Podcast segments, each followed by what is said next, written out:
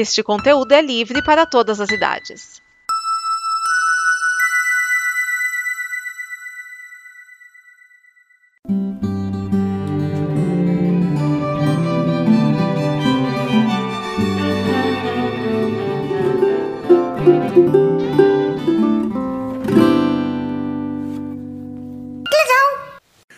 Bem-vindos a mais um Padrão Acme, o snippet de curiosidades e notícias sobre animação.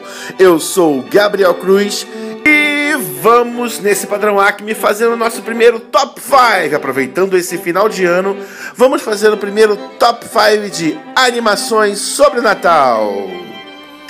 Na verdade, não é bem um top 5, porque eu não estou querendo fazer uma classificação do quinto para o primeiro. Vou apenas indicar cinco animações muito legais de serem assistidas nessa época do ano. Então vamos lá, entre curtas-metragens e longas-metragens. Os curtas, obviamente, a gente consegue um link aqui pelo YouTube, etc e tal. Os longas, infelizmente, não vai ser tão fácil assim, porque são produções hollywoodianas, mais comerciais, então a gente não tem tanto acesso. Mas vamos à indicação. E vamos começar essa viagem já aqui no Brasil, mais exatamente lá em Olinda, com a animação O Jumento Santo e a Cidade que se acabou antes de começar, de William Paiva e Léo D. O curta, na verdade, é um mix de várias passagens bíblicas, porém focada no personagem principal que está ligado ao Natal.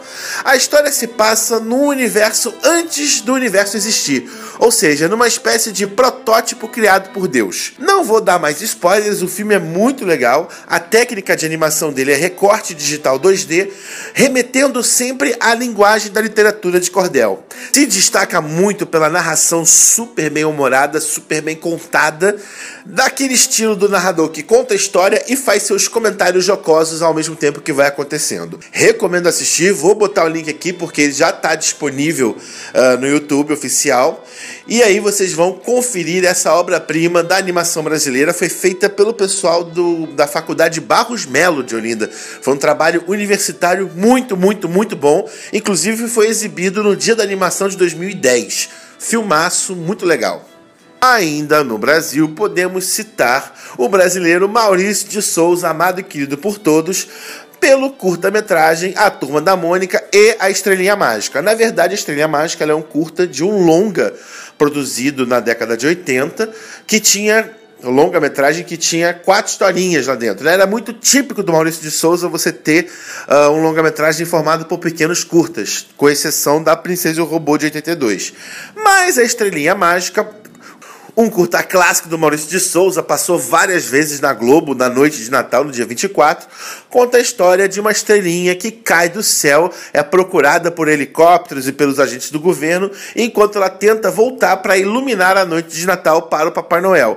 Cabe a Mônica e o Cebolinha ajudarem ela nessa missão. É um curta muito fofinho, muito simpático e que aquece os corações de nós brasileiros, fãs de animação com mais de 30 anos. Faço menção honrosa também ao Natal de Todos Nós, que eram mini historinhas da Turma da Mônica, que cada um falava, dava suas impressões sobre o Natal. É, foi muito comum na década de 70 e 80 também eram exibidos pela TV. Então, Maurício de Souza, minha segunda indicação neste top 5. Saindo do Brasil e indo para a Rússia, sim!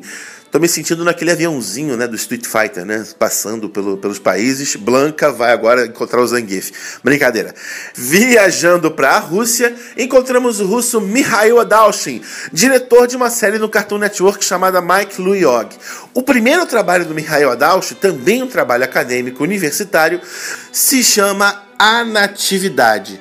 E é um curta que conta a história do nascimento de Jesus. Só que o Mikhail Adalshin faz de um jeito tão singelo, tão simpático, que vale muito a pena colocar.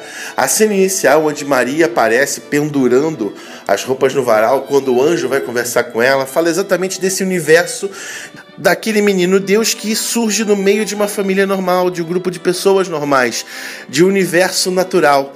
E uh, a técnica de animação 2D uh, utilizando muita pintura, muita tinta. Olha, é muito bonitinho esse curta, que também está disponível no YouTube pelo próprio Mihail Adalchi e eu vou postar aqui para vocês assistirem. Uh, Destaca-se também pelo uso da sétima sinfonia de Beethoven na trilha sonora é, que ele dizia que, ironicamente, era o, a música que tocava nos funerais dos grandes, das grandes autoridades do regime soviético, né? E aí ele usa justamente essa pro nascimento de Jesus Cristo. Então é um curta que vale muito a pena, algumas gags visuais muito simpáticas e um final que eu não vou dar um spoiler, mas nossa, é um, de um cuidado, né, de mãe com filho que eu jamais imaginaria ver numa representação de presépio, de Natal. Então, como Natal tem a ver com o nascimento de Jesus, eu coloco também esse curta aqui como uh, um curta bom para se assistir, ainda por cima produzido na Rússia. Chegamos então à quarta e penúltima indicação deste padrão Acme. Vamos para os Estados Unidos, onde a gente vai encontrar em 1966 um curta-metragem baseado num famoso livro do Dr. Seuss chamado How the Grinch Stole Christmas, como o Grinch roubou o Natal, dirigido pelo fantástico e maravilhoso Chuck Jones, né? o clássico animador que veio da Warner, que fez o Michigan J. Frog, que animou Tom Jerry, teve uma temporada toda dele. Ele dirigiu esse curta-metragem produzido pela Warner Brothers, uh, onde você tem a história clássica do Grinch que morava distante do vilarejo, que comemorava o Natal e ele odiava aquilo, então ele resolveu roubar o Natal inteiro e tudo mais. E ao se deparar com a bondade humana, teve uma transformação. Sem dar spoiler, porque se você não viu esse filme, esse filme é de 66, teve um longa-metragem do Jim Carrey logo de, anos depois. Então, assim, uh, é uma história já batida. Porém, é uma animação muito legal de se assistir, ainda mais tendo traços, características do Chuck Jones, né? Aquela coisa mais geometrizada, as pontas são mais curvilíneas. Uh, vale muito a pena reassistir esse filme pelos traços desse grande mestre da animação.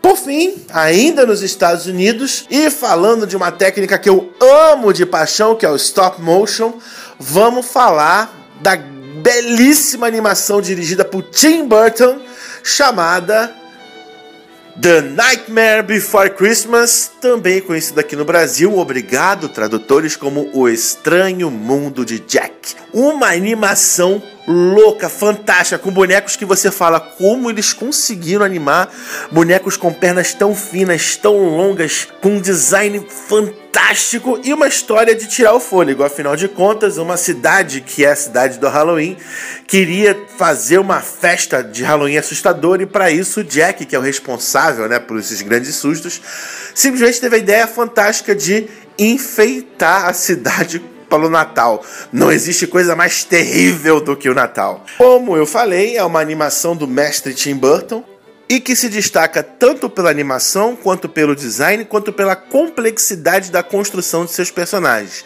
Para vocês terem uma ideia, por exemplo, tem o Dr. Frankenstein, que durante o filme inteiro tem um momento único que ele abre a cabeça dele para coçar o cérebro. Quando isso acontece, vocês imaginam o seguinte: teve todo um estudo de física, de balanço de peso, de vários elementos para que aquele boneco não caísse quando ele fizesse isso. E ele só faz isso no momento do filme. Então é de uma riqueza e complexidade fantásticas esse filme, super indicado para assistir nesta época do ano. E assim, com tantos filmes para assistir, que eu encerro esta season finale do Padrão Acme, o snippet de curiosidades sobre o mundo da animação. Eu sou Gabriel Cruz e se você gostou desse programa, compartilhe, divulgue. Se você tem sugestões, Manda pra gente, não deixe de mandar que a gente prepara para vocês. Gente, um feliz Natal para vocês. Muito obrigado pela audiência e que 2018 seja um ano super animado para todos nós. Um grande abraço. Tchau. Esta é uma produção da Combo. Confira todo o conteúdo do amanhã em nosso site comboconteúdo.com.